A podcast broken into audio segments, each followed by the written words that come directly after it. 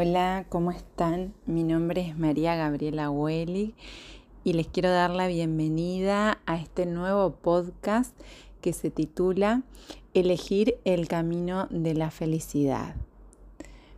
Hoy vamos a hablar desde diferentes autores, pero eh, quiero incluir a lo que estuvimos trabajando o hablando en esta semana en eh, Instagram.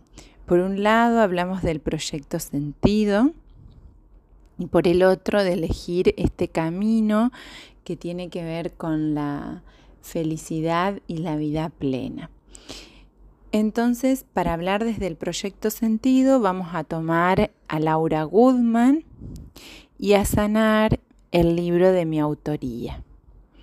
Y para Em, lo que es la felicidad y la vida plena, vamos a tomar a Bert Hellinger, eh, el padre de la terapia fenomenológica, constelaciones familiares. Esto, ¿qué tienen en común o eh, desde dónde están unidos en la conciencia personal, en tomar conciencia? Eh, es un darse cuenta y por eso mismo poder ir eligiendo lo que uno eh, desea o quiere. Hoy eh, quiero empezar por el proyecto Sentido, contar un poquito qué es. Bueno, el proyecto Sentido es un periodo que va desde los nueve meses antes de la gestación algunos hablan incluso los tres meses antes de la concepción y se extiende hasta los nueve meses posteriores, en los cuales se instala un programa de vida, o varios pueden ser, y que tiene que ver con el proyecto que uno es, cuál es el sentido en nuestra vida. Y este proyecto como se instala en ese momento tan especial que es el alrededor de nuestra concepción y nuestra llegada al mundo, tiene que ver con lo que inconscientemente nuestros padres esperan de nosotros o con lo que está sucediendo en relación con nuestra mamá sobre todo y también con nuestro padre.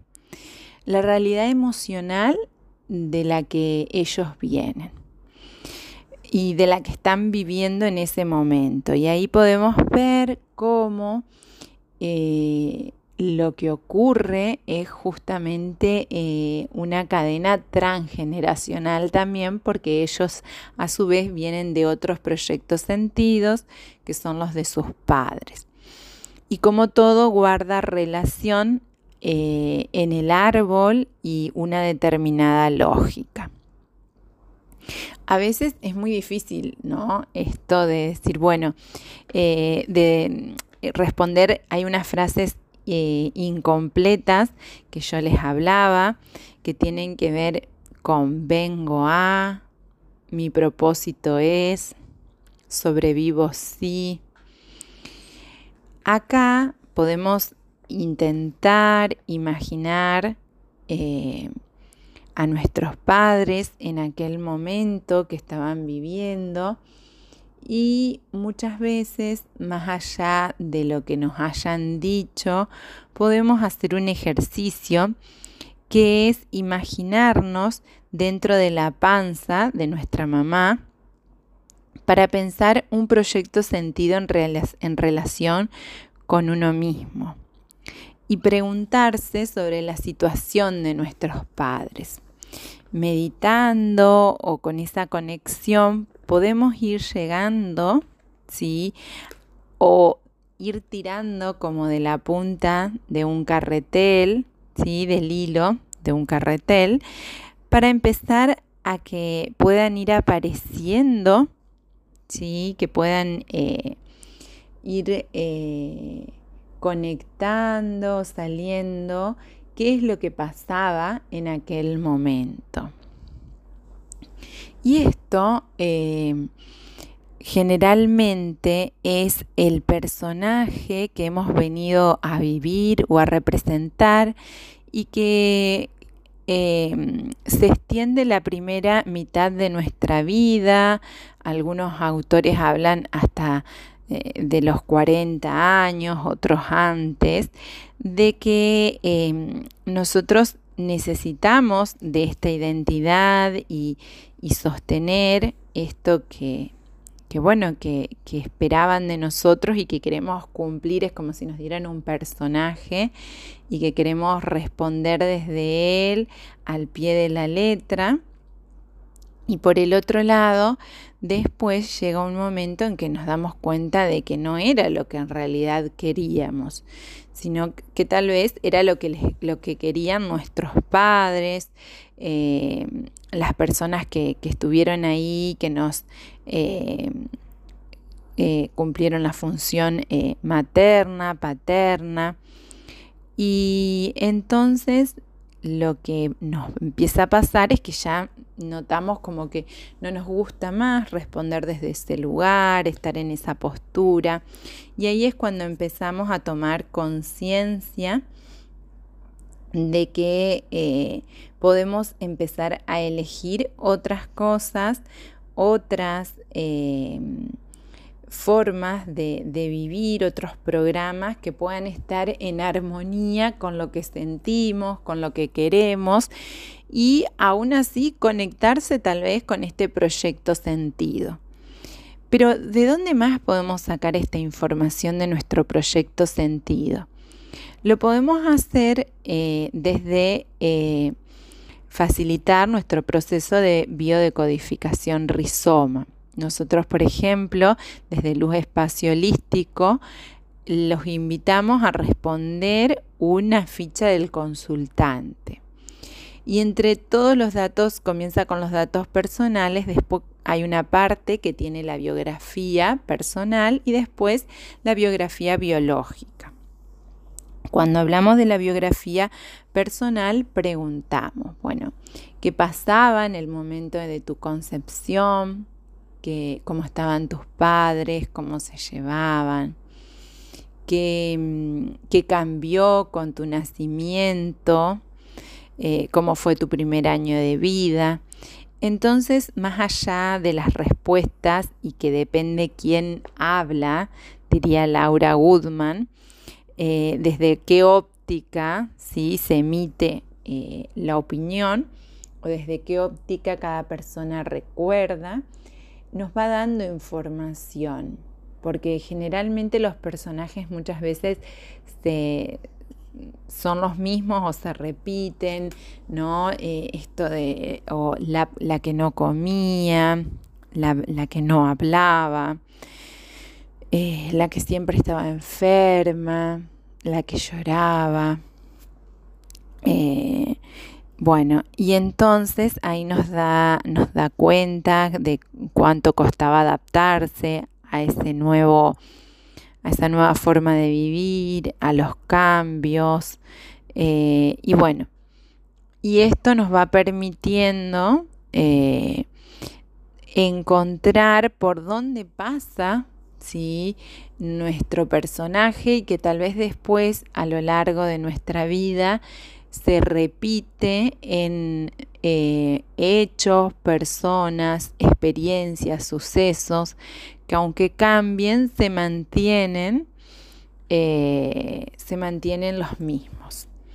Entonces, digamos, se mantiene como siempre el mismo personaje, eso quise decir. Aunque cambien muchas eh, cuestiones exteriores, el personaje que, que terminamos representando es el mismo.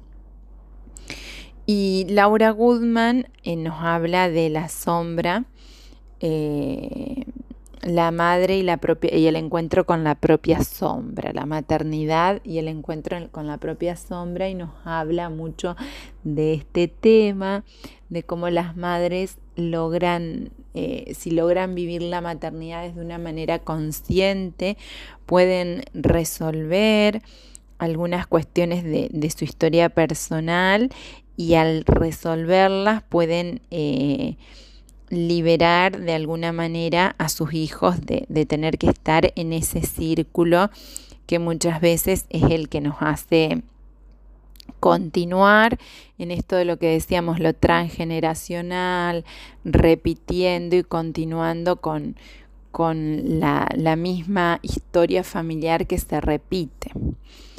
Uno al darle conciencia, al mirarlo eh, desde todas sus fases, atravesar la oscuridad muchas veces, que esto quiere decir, es decir, eh, con qué nos nutrimos, sí, muchas veces con si nos nutrimos o con amor o con otras cuestiones que no son tan amorosas, sino más bien tóxicas, pero que tal vez necesitamos darnos cuenta de esta toxicidad, de esto de lo que tenemos que limpiarnos y despojarnos para llegar a tomar conciencia y llegar a la luz de la situación. ¿sí? Es como que hay que atravesar esta oscuridad para lograr la luz y, poder iluminar todo lo que nos preocupa, lo que nos eh, perturba muchas veces. Y bueno, cuando hablábamos un poco de esto de elegir el camino de la felicidad y la vida plena, eh, hay una lectura que a mí me gusta mucho que dice, ¿y qué es una vida plena? En el libro de Bert Hellinger, El manantial no tiene que preguntar por el camino. Primero dice, la vida plena. ¿Cuál es pues el sentido de la vida plena? El sentido de la vida es la vida misma, nada más allá. La vida superada tiene sentido. Solo cuando nosotros no nos enfrentamos con ella tal cual es, la vivimos como si no tuviera sentido. Por lo tanto, el sentido de la vida, en gran medida, depende de aquello que cada individuo hace con lo que le es dado. ¿Y qué es una vida plena? Vuelvo a preguntar. Una vida plena, diría, es una vida en la que yo me siento en sintonía con la realidad tal cual es. Es decir, cuando yo me siento en sintonía con mis padres tal como son con mis ancestros tal como son, con la cultura en la que vivo tal como es, con mi destino tal cual es, también con mis limitaciones tal como son y con las posibilidades que tengo.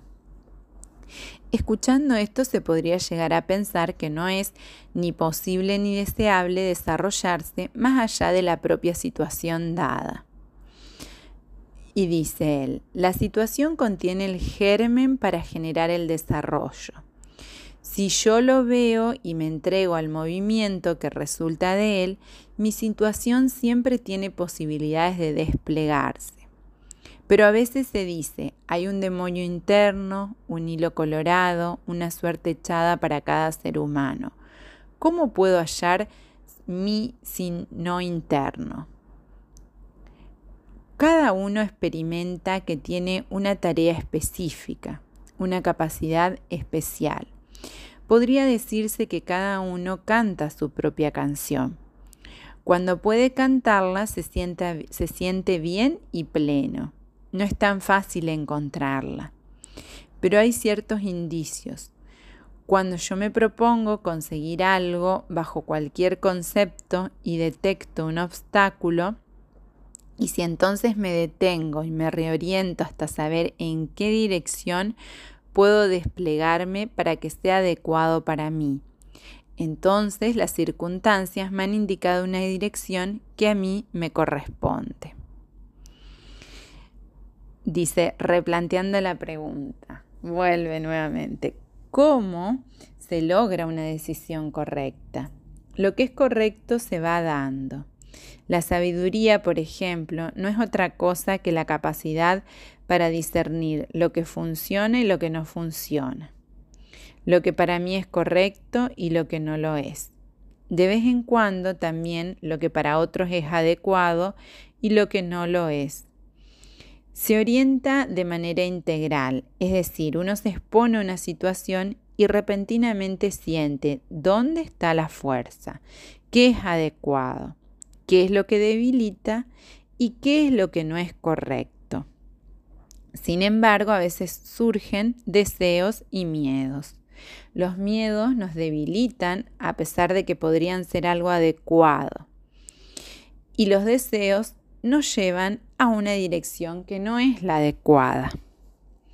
Sin embargo, dice, em, sin embargo, este, ese tipo de miedos y deseos no proviene del alma. Cuando una persona está en sintonía, no tiene miedo. Cuando una persona está en sintonía, tampoco tiene deseos. Está en sintonía y está conforme, sea lo que sea. Por esa razón, también puede encarar una situación difícil.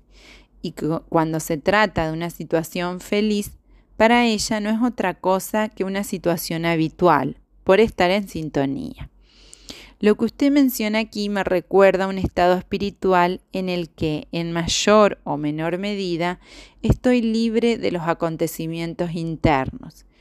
Sin embargo, eso no es un estado que como humanos tenemos comúnmente. Es el resultado de un trabajo. ¿Cómo logramos ese tipo de estado? Hay una suerte de camino espiritual que se retira de la vida. Por ejemplo, cuando solo meditamos o nos retiramos de la vida como si yo hubiese llegado a su término. Eh, espiritual es asentir a la vida tal como es. La vida común con sus tareas, con sus ganas, con su dificultad, tal como es. Eso es lo espiritual, eso es sintonía. ¿Es imprescindible pertenecer para vivir una buena vida? Uno debe pertenecer para sentirse bien, pero hay distintas maneras. O sea, que yo puedo sentir la pertenencia a mi familia. En este caso me siento cuidado en la familia. Esa pertenencia es muy íntima. Sin embargo, si pertenezco allí, luego de un tiempo mi desarrollo se verá entorpecido. Si yo no reconozco los valores de otras familias, si, por ejemplo, un hombre se casa con una mujer en cuya familia rigen valores diferentes y él no reconoce esos valores, el matrimonio fracasará. Es decir, que es necesario ampliar los límites de su pertenencia. El hombre entonces, en cierta medida, deberá apartarse de su familia y así se va desarrollando. Aquel que está unido a la totalidad está al mismo tiempo unido y solo. Queríamos compartir con ustedes para tomar conciencia de, esto, de este camino que uno tiene que, elegir y que tiene que eh, estar como en sintonía con la vida, aceptando la realidad que nos toca. Que obviamente lo que él eh, manifiesta, no es una realidad eh, sin dificultades ni en la que está todo resuelto. No, es una realidad que se va presentando, que es dinámica, pero lo que logra la persona es poder sintonizar en cada momento con lo que le toca hacer. Y de alguna manera esto se logra a través de diferentes ejercicios o maneras para, para hacerlo, como por ejemplo nosotros tenemos el ciclo de meditaciones o también tenemos em, el proceso de biodecodificación rizoma, que nos permiten superar muchas veces situaciones que no nos dejan estar en sintonía con la vida o no nos dejan tomar a mamá y a papá como son entonces perdemos fuerza, ganamos poder pero perdemos fuerza y no podemos desarrollarnos con todas nuestras posibilidades y limitaciones. Pero cuando nosotros integramos y entendemos, podemos incluir eh, esta vida plena y feliz, porque lo hacemos desde el alma. ¿sí? Em, muchas veces eh, lo que se necesita es eh, ir, no sé si eh, poniendo conciencia, sino, contactando desde, la parte que tiene que ver con el alma, desde lo que nos permite o nos une a todos como seres vivos y que nos hace uno y a la vez nos diferencia. ¿Sí? Y la felicidad está ahí y hay que contactarla, no es algo a lo que se hay que perseguirlo ni, ni buscarlo en otra parte que no sea dentro de uno mismo y que tiene que ver con una plenitud, una vida vivida con todas las letras cuando decimos, o sea, con las eh, limitaciones, con las dificultades, con las, los goces, la plenitud, las posibilidades, incluyendo todo. ¿sí? Así que bueno, hoy queríamos hablarte de elegir este camino y que muchas veces no es un camino sencillo, pero sí lo podemos hacer fácil o sencillo, eligiéndolo desde el alma. Y también es algo que trabajamos mucho en, en, el método cuando facilitamos o con las personas que concurren por distintos motivos con nosotros, es el trabajo de poder elegir cada día este camino. O sea, no es eh, que hoy hice esto y ya está. No, es necesario todos los días poder nutrir, alimentarnos, como con amor, con la meditación, eh, con la realidad y la aceptación. Y, justamente poder eh, no utilizar nuestras fuerzas para ganar poder, sino para poder estar en sintonía con este camino elegido. Y si no podemos eh, solos, porque eh, muchas veces nos pasa que encontramos nuestros propios límites, podemos pedir ayuda. Y al pedir ayuda se hace más eh, sencillo eh, este camino, elegir este camino o más, más fácil encontrar las formas y, nos sentimos eh, más acompañados y sentimos una red y, y, todo un proceso que nos cuida y nos ayuda a lograr lo que estamos buscando. Así que bueno, te invitamos, si aún no conoces nuestro canal de YouTube, Luz Espacio Holístico Integral, a empezar con nuestros ciclos de meditación. Eh, y si no, también tenés otros, otras meditaciones, ejercicios de la programación neurolingüística y te contamos más sobre, lo que es el proceso de eh, biodecodificación rizoma. Gracias por estar acá y nos eh, encontramos en nuestro próximo podcast.